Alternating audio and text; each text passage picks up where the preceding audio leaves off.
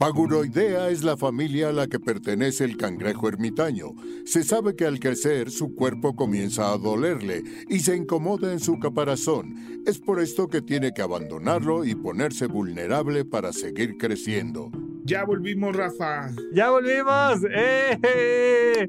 Pepe, ha sido una época complicada, la verdad, en muchos sentidos. Ya sé, este, pero pues sí, ya pasó Día de Muertos, ya suena Maria Carey, ya hay vasos rojos en el Starbucks. Ay, ya ni me muy digas. feliz. qué horror. Ajá. ¡Qué horror! Qué horror, Pepe Valdés, qué horror, qué horror. A ver, No, qué qué emoción la Navidad. horror. No, no, no, no, no. no. Oigan, pues decidimos hacer este pequeño episodio cortito, Ajá. este, porque hoy empezamos a grabar. Hoy empezamos a grabar también backups para que no volvamos a hacer pausa cuando el mundo nos desarrolla. Es- los teníamos y nos los acabamos. Ajá. Entonces parte de los objetivos de esta pausa también es hacer un pequeño colchón para poderles dar el podcast eh, con la regularidad a la que están este, acostumbrados. Ando muy inclusivo ya. ¿Por qué? Pues yo creo Porque que te costó. metro Te costó Sí. ser inclusive.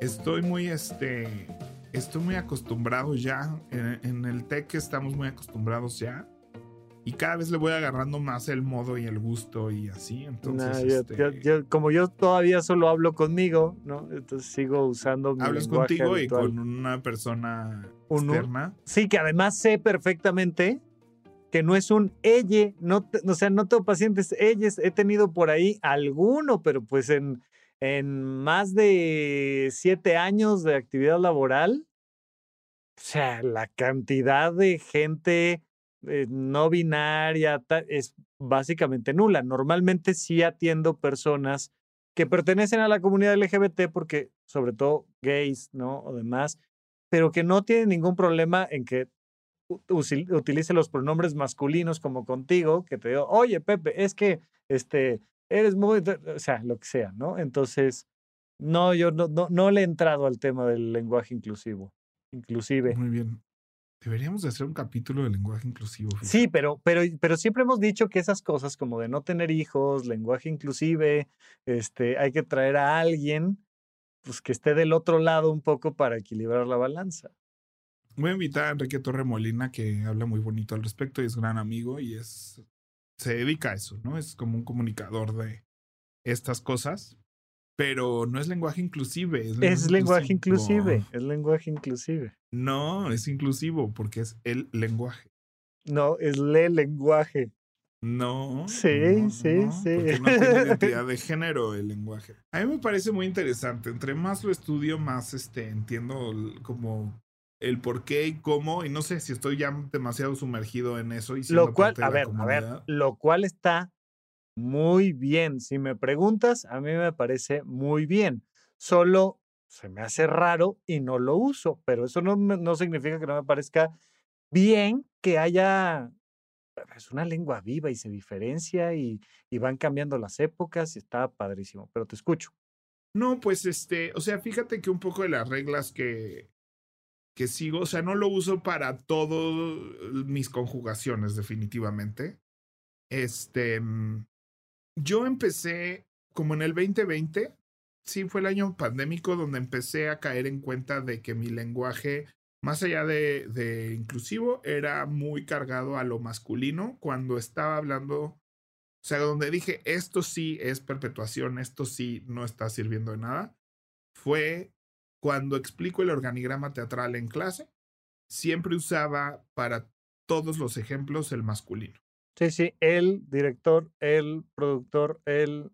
Sí. Entonces, este, el diseñador, el director, el escenógrafo, el dramaturgo, le dice, o sea, el stage manager, el company manager, todo lo hablaba en masculino, cuando la mayoría de mis eh, alumnos son mujeres. O sea, mujeres que les encanta la producción, que les encanta el stage management, que les encanta el diseño, que les que quieren ser productoras. Y entonces dije, como que en ese momento me cayó el 20 que mi lenguaje no estaba ayudando a presentar esas soluciones. Entonces, este, yo empecé por ahí. Yo empecé diciendo, el director o la directora le dijo al escenógrafo o la escenógrafa, seguramente me han escuchado mucho aquí en Power Ideas, que eso es algo que siempre trato de hacer y ya me sale muy natural, ¿no? Que también, o sea, en su punto se siente también como innecesario estar ejecutando ambos lados, siento yo. Pero fíjate que Pero fíjate, le dan, como es un esfuerzo extra y- sí, y, se siente extra, hay una repercusión en cómo lo perciben mis alumnas. pero inténtalo de esta manera, que es algo que yo hice en el curso de erotismo y castidad en horizonte1.com.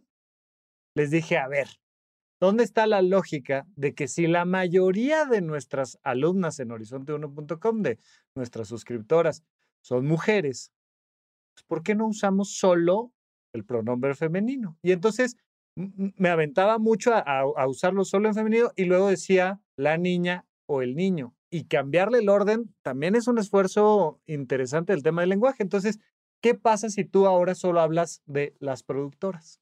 Pues hay mucha gente que está en eso. De hecho, muchas de las sesiones que tenemos en Horizonte 1, en Impro y así, si son mayoría mujeres, todo es en femenino. Y este, y lo he visto pasar. Pues tal vez esa es otra cosa, ¿no? Irle campechaneando. Cuando estoy hablando de ejemplos, le campechaneo. Pero usa primero el femenino y luego el masculino y vas a ver que también la cabeza ahí como que, ¡ay! Sí, Rechina. no, o digo, la productora le dice, o sea, si estoy así como inventando escenarios, Sí, trato de usar escenarios diversos. sí, ¿no? sí, sí. este, sin decir la productora, el productor le dice a la directora o al director, no sé qué, simplemente si estoy poniendo cosas hipotéticas, Ajá, ajá. Esta es Eh, una digo, productora que le dijo a un estoy director. hablando de un caso de una productora que le dijo a un director, que la escenógrafa, ¿no? Y entonces trato de, con, así. Pero si estoy hablando, este, de, de las directoras y los directores eh, como gremio, como grupo, sí digo las directoras y los directores, ¿no? Me gusta, me gusta, me gusta. Y eso, ese trabajo empezó en el 2020 y fíjate que pasó algo muy bonito. Con esto me acostumbré con mis alumnas y lo uso en la vida. Y un día estaba yo dando un speech al equipo técnico de mentiras. Nos quedamos sin el director técnico y yo les dije a todos y todas, y si alguien quiere ser director o directora técnico, acérquense. Y es muy raro una directora técnica. En teatro sí existen, evidentemente, pero es raro, por desgracia. Y entonces hubo como un murmullo, murmullo, murmullo. Las pocas mujeres del equipo técnico como que se voltearon a ver y como que las voltearon a ver y como que fue una cosa rara para este grupo de gente que yo dijera, este, si alguna de ustedes o alguno de ustedes se quiere postular a la dirección técnica, este, como que se propuso por primera vez como posibilidad y una chava, una de las técnicas se acercó conmigo y me dijo, yo quisiera y este y ahora comparte la dirección técnica, o sea, son dos personas que comparten la dirección técnica. Entonces dije, sí hay algo que Que cambia y que resuena. genera, Que sí, ¿no? no, no, yo estaba- me parece muy bien. Yo estaba como en ese rollo cuando empieza el tema del lenguaje inclusivo, ¿no? Con la gente no binaria. Ajá. Entonces, este, ahí fue donde dije, no sé, no sé qué quiero hacer porque ya me cuesta, ¿no?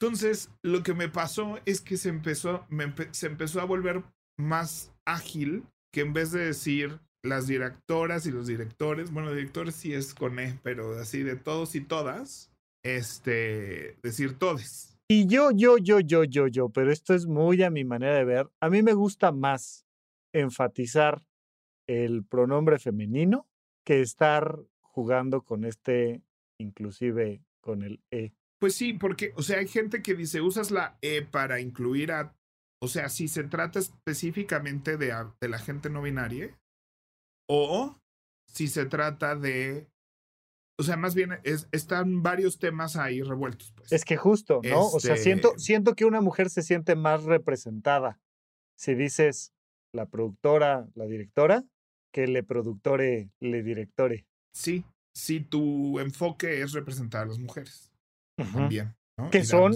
que son que es la gran es mayoría minorizada. Sí, sí, sí. ¿No? Entonces, que eso es por donde yo empecé. Ajá, ajá, ajá. Entonces, la, la regla que yo me hice para mí mismo y que más o menos seguimos este, en el TEC es que nuestra comunicación puede seguir siendo eh, todas y todos, si estamos en un entorno donde sabemos que no hay una persona este, no binaria entre nosotros, ¿no? Si específicamente estoy en mi, en mi clase donde nos conocemos todos, nos hemos preguntado si queremos ser dirigidos de alguna manera en específico. Sí. Sabemos esa respuesta porque empezamos a estar en entornos donde sí había gente no binaria presente. ¿No? Que sabíamos que... Que es muy diferente. ¿No? Y entonces, eh, pues básicamente es eso, como que si me toca hablar, por ejemplo, a veces me toca hablar con todas las compañías artísticas, que no conozco a todos los alumnos, y es muy probable que además en ese entorno en el que estamos haya gente o que no se ha definido o que está en duda o que no sabe, pero pues le gustaría seguir ese lenguaje, ¿no? Y entonces ahí es donde cuando uso, no es cada conjugación que hago, pero cuando digo, cuando saludo, cuando uso específicamente la palabra todos, ¿no? O sea, como específicamente el todes. Sí, el todes como que se te ha ido permeando más, ¿no? Es ese el que, ¿no? Y entonces siento que el hecho de que de repente lo digas es, pues tal vez no lo uso, pero no lo cancelo. Yo lo que he hecho es que me lo he ahorrado. Entonces, en vez de decir hola a todos, digo hola. O el les, o sea, qué gusto verles. Qué gusto verles, pero me ha costado mucho más trabajo, porque sí lo intenté, lo intenté, pero me, ha costado mucho más trabajo. No, ese me eh, sale muy natural. El, qué gusto verles y decirles. ¿Y sabes a quién, quién me encanta? No sé si tú conoces a Enrique Ganem, el explicador, pero pues es un divulgador de la ciencia que ha tenido programa de radio y podcast desde antes de que existieran los programas de radio y los podcasts, O sea, es de toda la vida y siempre ha hablado de usted. Todo todo el contenido que tiene siempre, siempre ha sido de usted.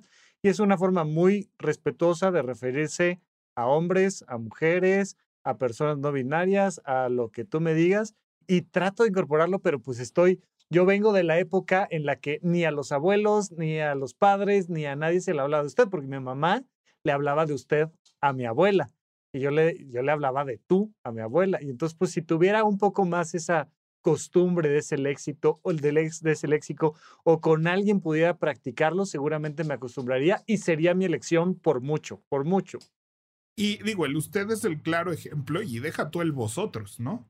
Es el claro ejemplo de que el español lo hemos conjugado específicamente de diferentes formas para diferentes personas. No, no, muévete por toda América Latina. Cuando la gente dice así de cómo vamos a aprender una nueva conjugación, es así de lo hemos hecho ya varias veces. No, no, varias no, veces en el español.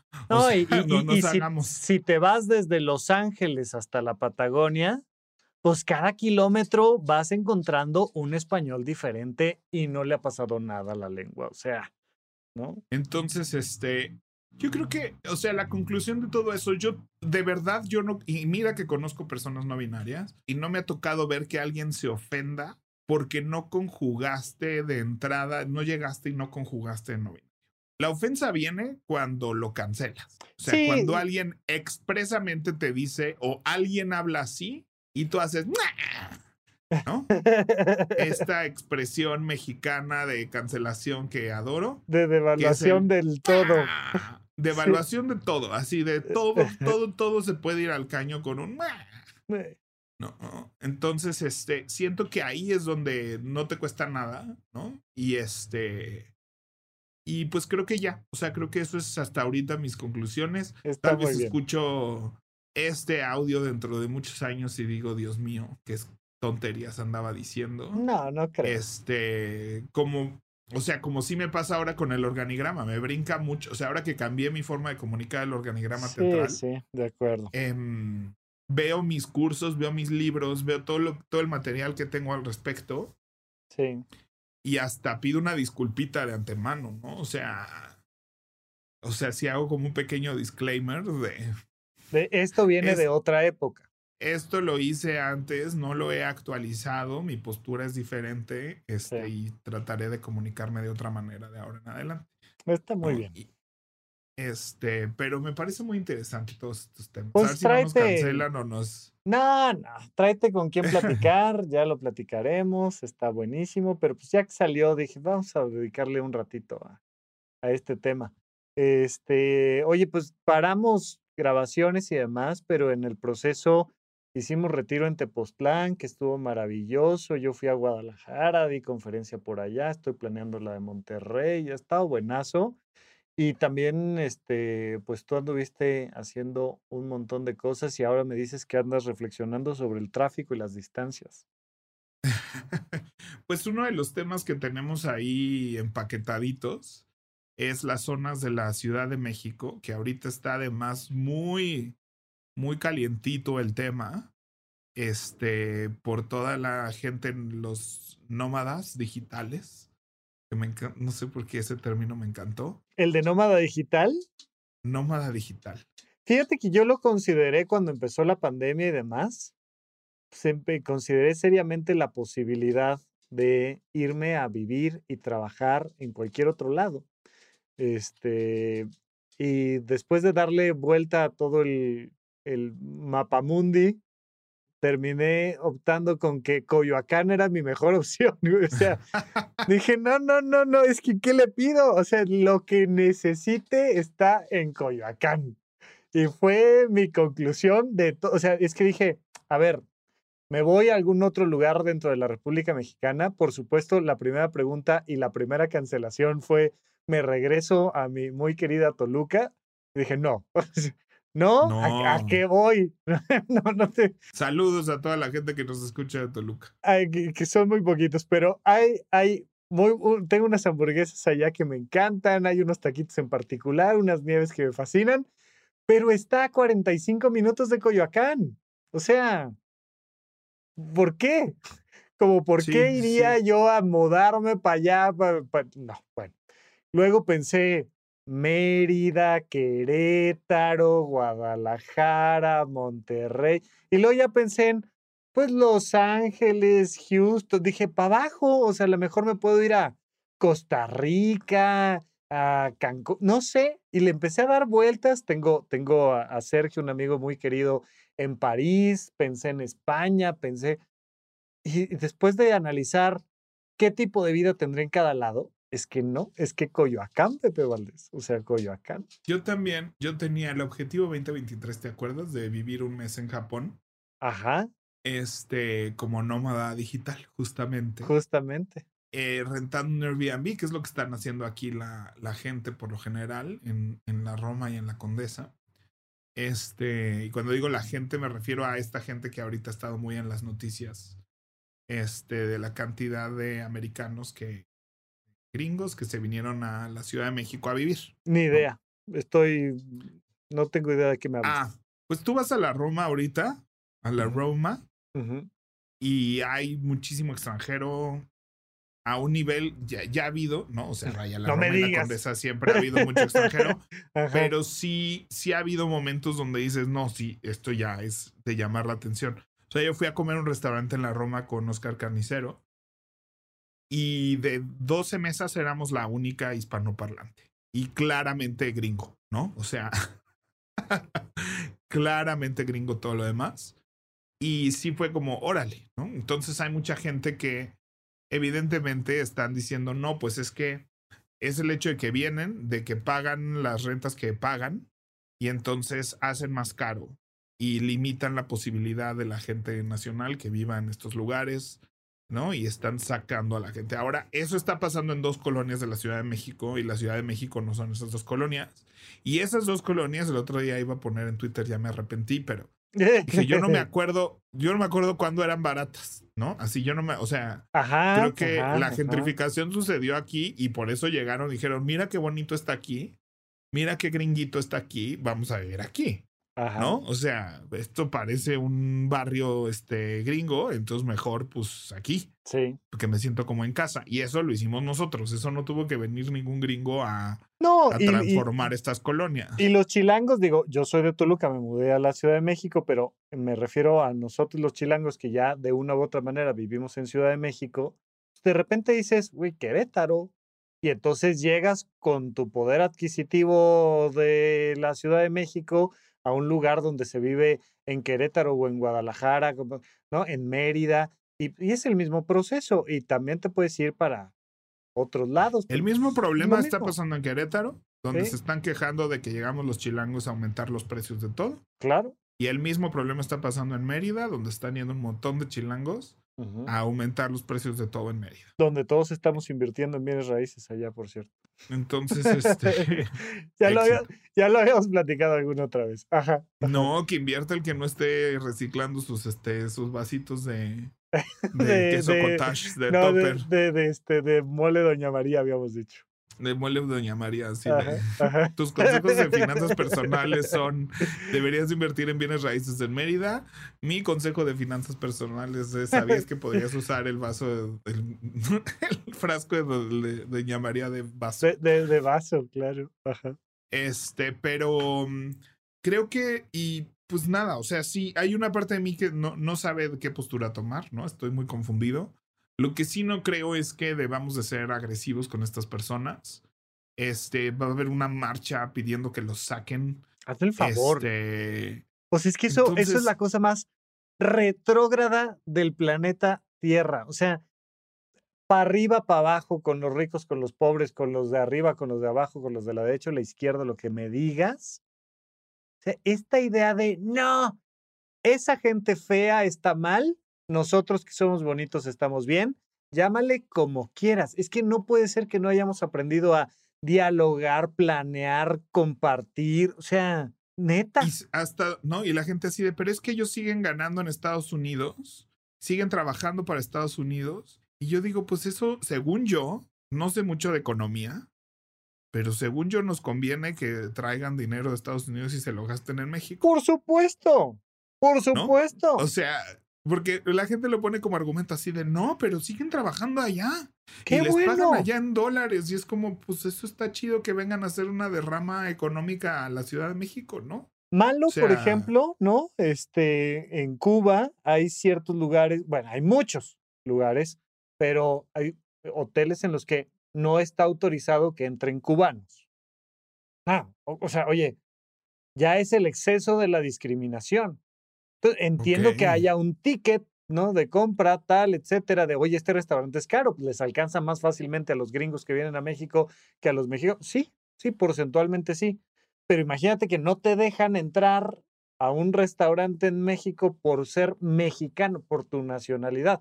Ahí sí diría yo, yo, espérame, pero no es contra los de otro país que eh, se meten a ese lugar, si no es un tema de, no, espérame, me estás discriminando por mi nacionalidad. De la misma manera, oye, pues, me encantaría que abriéramos las puertas a que los que trabajan allá vivan acá y a que los que trabajamos aquí vivamos allá o trabajemos allá pero vivamos acá. O sea, qué mejor que la creación de estos puentes. O sea, es que no, no, no, no puede ser. Pues sí, yo siento que es como un turismo laboral, pero no sé si estoy mal en pensar. Es un turismo laboral, pero está bien que haya un turismo laboral. O sea. Pues sí, entonces, este, y por otro lado, yo sé que esto es una cosa de privilegio y que nos tenemos que disculpar cada vez que decimos que...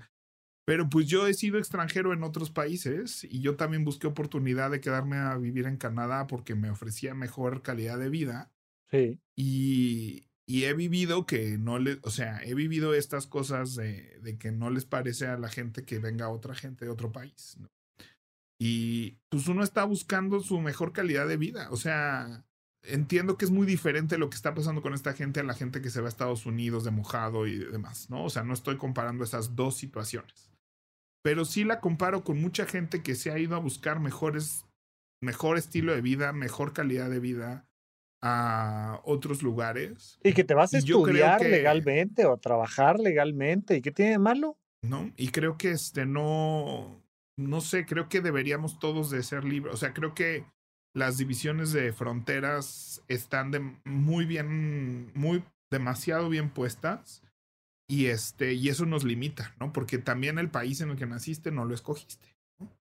Este, y, y siento que si todos pudiéramos escoger a dónde vamos a ir a dejar nuestros impuestos y a dónde vamos a ir a dejar a qué gobierno, habría competencia, ¿no? Y entonces los gobiernos se preocuparían de tratar mejor a sus ciudadanos y no nos sentiríamos como atorados con, con un gobierno, ¿no? Podríamos decir, ah, pues este gobierno no me parece, me voy a otro lugar con otro gobierno, ¿no? Y eso es muy complicado en cualquier instancia, en cualquier país. Y siento que el desarrollo y el futuro, siento que mm, la moneda va a cambiar. No creo que me toque verlo, pero sí creo que en algún punto llegaremos a una moneda universal. Eh, no sé si va a ser eh, criptomonedas o qué, si eso va a seguir existiendo o no, pero creo que este, ese es el primer paso para una unificación global y donde, o sea, sí, o sea, si, te, si está más barato y bien en otro lugar, pues te mueves a ese lugar. Y vuelvo a mi tema de la sobrepoblación, ¿no? Si no tuviéramos ese problema. Claro. Pero pues yo siento que la Roma y la Condesa y los precios que son son de otros mexicanos que lo acararon y lo hicieron así. Y siento, no, y tenemos que, en vez de, o sea, tenemos que generar otras nuevas rincón. El país es muy vasto. El país es muy Sí, como para estar peleando por la Roma y la Condesa. Como para ¿no? estar peleando por dos colonias del país y hablar de, de, una situación nacional como uh, por dos colonias que hay mucho gringo. O sea, oye. Totalmente. O sea, vete a San Miguel de Allende. O sea, nadie se ha quejado de todos los gringos que están en retiro en San Miguel de Allende. Claro. O sea, es destino tanto. O sea, tengo. Yo tenía amigos en Canadá que sus papás vivían en San Miguel de Allende porque es un destino para retirarse como viejito, ¿no? Y este. Muy popular. Muy, muy, muy popular. No, y la contraparte de, de, que a nosotros nos digan, ah, a Estados Unidos, a tal colonia, no pueden entrar los mexicanos. Ah, ay, ay, ay, pero, o sea, güey, o, sea, o, a cualquier otro país, Argentina, o lo que me digas. Ah, aquí no, no puedes por tu nacionalidad. Híjole, o sea, digo, que de alguna manera sucede con las visas y demás, hay, hay un nivel de discriminación de quién sí, quién no, etcétera. Por supuesto, estos temas siempre tienen niveles de complejidad mucho mayores de las que podemos discutir tú y yo aquí en el podcast.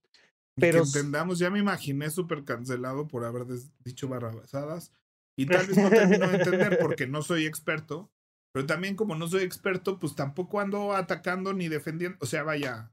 Exacto. Pues no sé. son, son puntos donde vale la pena callarse y escuchar, ¿no? Yo ni siquiera sabía que había un tema al respecto. También luego, la, o sea, la información va llegando, vas entendiendo otras cosas y va cambiando tu postura, que también esa es la otra. O sea, pareciera que como, como en 1993 tenía yo esta opinión sobre tal tema, ya, o sea, así soy, estoy podrido por dentro y no tengo la oportunidad de reflexionar, cambiar, pensar, ¿no? Para eso nos vamos de vacaciones, oigan, para reflexionar un ratito. Muy bien. ¿Y qué, qué, nos depara el resto del año, Rafa?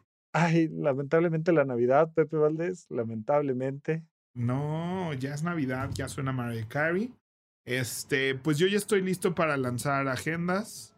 Estoy muy emocionado. Vamos a hacer el 10 de diciembre en el Teatro Milán a las 11 de la mañana. Ajá. 10 de diciembre. 10 de diciembre, 11 de la mañana. Puedes comprar tu agenda con conferencia.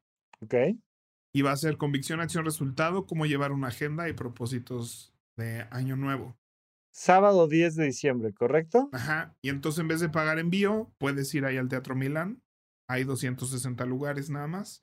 Y entonces ahí recoges tu agenda y tomas el curso presencial. Vamos a hacer como el año pasado un curso en línea, también para la gente que compre la agenda. Pero este año quise hacer esto y creo que va a ser un gran momento para adquirir tu agenda y este, e ir a, a aprender a usarla, ¿no? Y conocer a otras personas que están también en el mismo camino de mejorar la productividad y la organización. Lo has platicado este... mucho, pero ¿por qué, ¿por qué las agendas, Pepe? ¿Por qué haces este esfuerzo? Porque además, no crean que Pepe tiene detrás así a la mega imprenta y mega empresa y entonces va a sacar de... O sea, realmente le metes energía, cariño, eh, o sea, desde el diseño a la ejecución y todo lo haces tú. ¿Por qué? Mira, estas son las nuevas. Ay, ajá. Ah, pues que no estamos en YouTube ahora, ¿no? Pero No. bueno, ahora es la numeración maya, es, es uno de los temas de decoración. Estos son los meses mayas. Está bien bonita. Este, Ajá. pero bueno, ya, ya la verán ahorita en, en la página. Este, todo empezó eh, porque no encontraba yo en México, o sea, uno creo que la agenda es un gran lugar de reflexión. La gente, ah, piensa que la gente es así de, bueno, pues ¿por qué no usas la digital? Y es, no sé si han jugado juegos de mesa presencial, o sea, con, con fichas, a un juego de mesa digital. Tiene otra sensación el mover piezas sobre un tablero y siento que lo mismo es la agenda, o sea, son piezas que necesitas ver el tablero completo. Y siento que la agenda digital en todas sus versiones mm, a veces no nos permite tener este big picture. Y sí, la agenda digital es muy buena. Yo lo sigo haciendo. O sea, si tengo una si me dicen el martes a las 5 nos vemos, lo anoto en mi agenda digital, le pongo una alarma, un recordatorio, un día antes, dos horas antes, lo que sea necesario. Eso es para, para las cosas que tengo. Pero en ningún otro lugar eh, veo dónde, qué voy a hacer con todo mi tiempo y cómo voy a gastarme estas 24 fichas que tengo todos los días, que se las tengo que asignar a algo. Y lo, lo, lo, has usado como una herramienta muy reflexiva y, y, de mucho autoconocimiento, ¿no? O sea, no es nada más para que no se te olvide llevar este, el traje a la tintorería el jueves a las seis. O sea, eh, por supuesto, fundamental que no se te olvide y que... pero hay un, hay un factor ahí muy alineado a tu proyecto de convicción, acción, resultado, ¿no? Hay un factor muy alineado al autodescubrimiento, a crear la vida que quieres tener, o sea... Sí, y, reflexionar sobre qué estás haciendo todo el tiempo con, con tu tiempo, ¿no? Y, y, si tú quieres ser una persona de X o Y tipo, ver si eso está reflejado en las acciones que estás haciendo y en las horas que estás poniendo y si no, ponerlo, ¿no? Es un lugar de observación. De hecho, el primer paso para la gente que, que está llevando una agenda o que no lleva una agenda o que lleva un rato sin usarla, etcétera, siempre es usa, empieza por bitácora. O sea, empieza por escribir qué hiciste hoy en la fecha de hoy. Así pues, si hoy es tu primer día con la agenda, el día de hoy está vacío. Entonces, empieza por bitacorear qué hiciste hoy.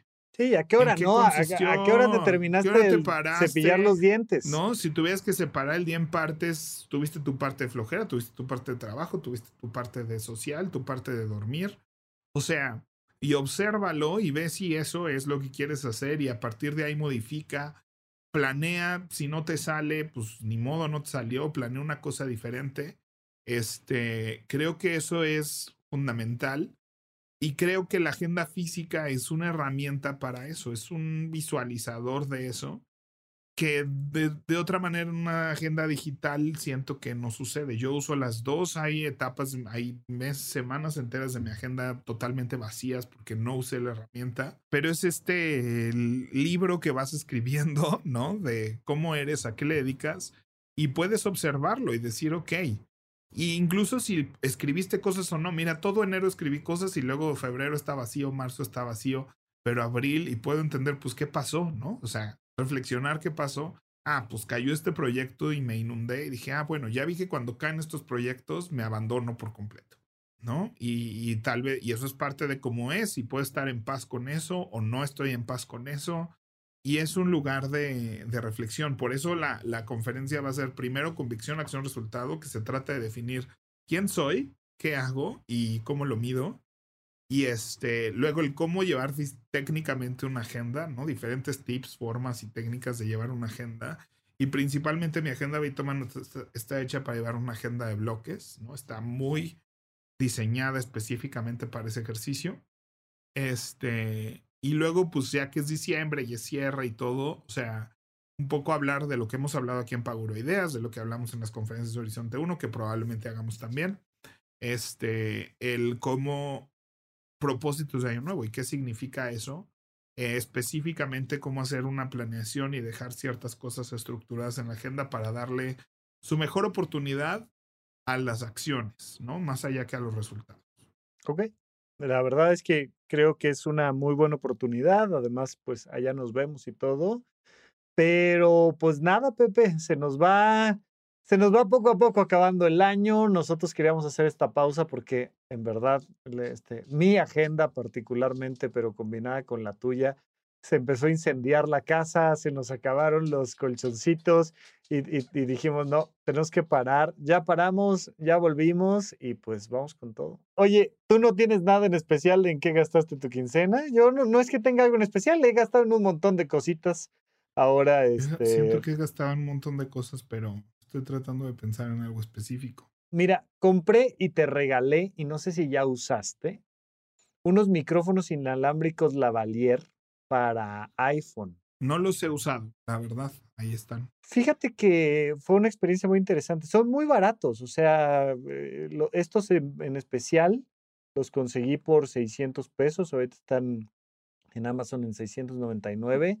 No veo la marca específica, no veo la marca específica, pero son dos micrófonos que tienen un tercer elemento que es un receptor y va directamente conectado al iPhone. Hay para iPhone, hay para Android, o sea, hay con entrada USB-C y, de Lightning todavía.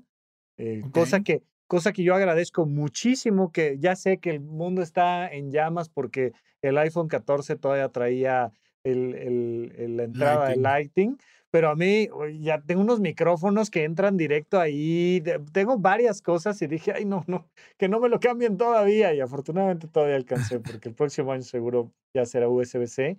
Y entonces son dos micrófonos, lo cual me resolvió algo que yo he tenido problemas. Cuando tú y yo hacemos grabaciones en tu casa con el micrófono Blue Yeti, no se oye padre se oye el eco de la habitación. Es una complicación. Pero cuando tú te pones estos dos micrófonos que van a un solo receptor, se graba muy bien el audio en el celular y te permite hacer una entrevista perfecta. Eh, los probé, los usé, me gustaron, cuestan menos de mil pesos, son baratos, son sencillos, se cargan bien, duran, dura toda una hora la entrevista. Me los llevé a Guadalajara, entrevisté a un señor allá que a, Gal Cohen, es un, señor que ya tiene muchos años viviendo en Guadalajara, precisamente extranjero, este, y, pertenece a un movimiento que se llama Free Conversations. Ahí está la entrevista en mi canal de YouTube, en arroba Rafa Rufus. Y entonces pone dos sillas en la glorieta de Chapalita y quien quiera se puede sentar a platicar con él. Yo siento que es la, la versión anterior del podcast un poco, ¿no? Es, como, es, porque sí, porque puedo y porque me siento a platicar y porque platicamos y, y, le va muy bien con todo esto. Y usé los dos micrófonos y el mío falló. Como que se apagó mi micrófono, no mandó bien la señal. Este, afortunadamente, el de Gal funcionó bien y pues la mayor parte de la entrevista es él hablando, entonces se escucha bastante bien el audio. Pero bueno, o sea, nada más decirles, me falló, pero la verdad, para alguien que quiere empezar con poco presupuesto a grabar audio, eh, a subirlo a internet. Vale muchísimo la pena estos micrófonos inalámbricos. Y, y, me animé porque los usamos en Sale el Sol, en Grupo Imagen. Entonces me invitaron para una entrevista allá. Me pusieron el microfonito y les dije, oye, ¿este es de los de 500 pesos? Me dijeron, sí, jala bien. Y lo usamos para la tele. O sea, padre. ¿eh? Bien. Muy bien, muy bien. Felicidades. Bueno, pues eso. Bueno, pues nos vemos la próxima semana. Siento que nos faltaba una sección además. el adulto challenge. El adulto challenge, que es tomen de vacaciones y regresen. Escucharnos la próxima semana es adulto challenge. y pues vamos a ponernos a grabar como locos, Rafa. Venga. Venga, muy bien. Pues ya estamos de regreso, pues. Gracias a todos. Hazme el favor. Ándele. Bye. Bye.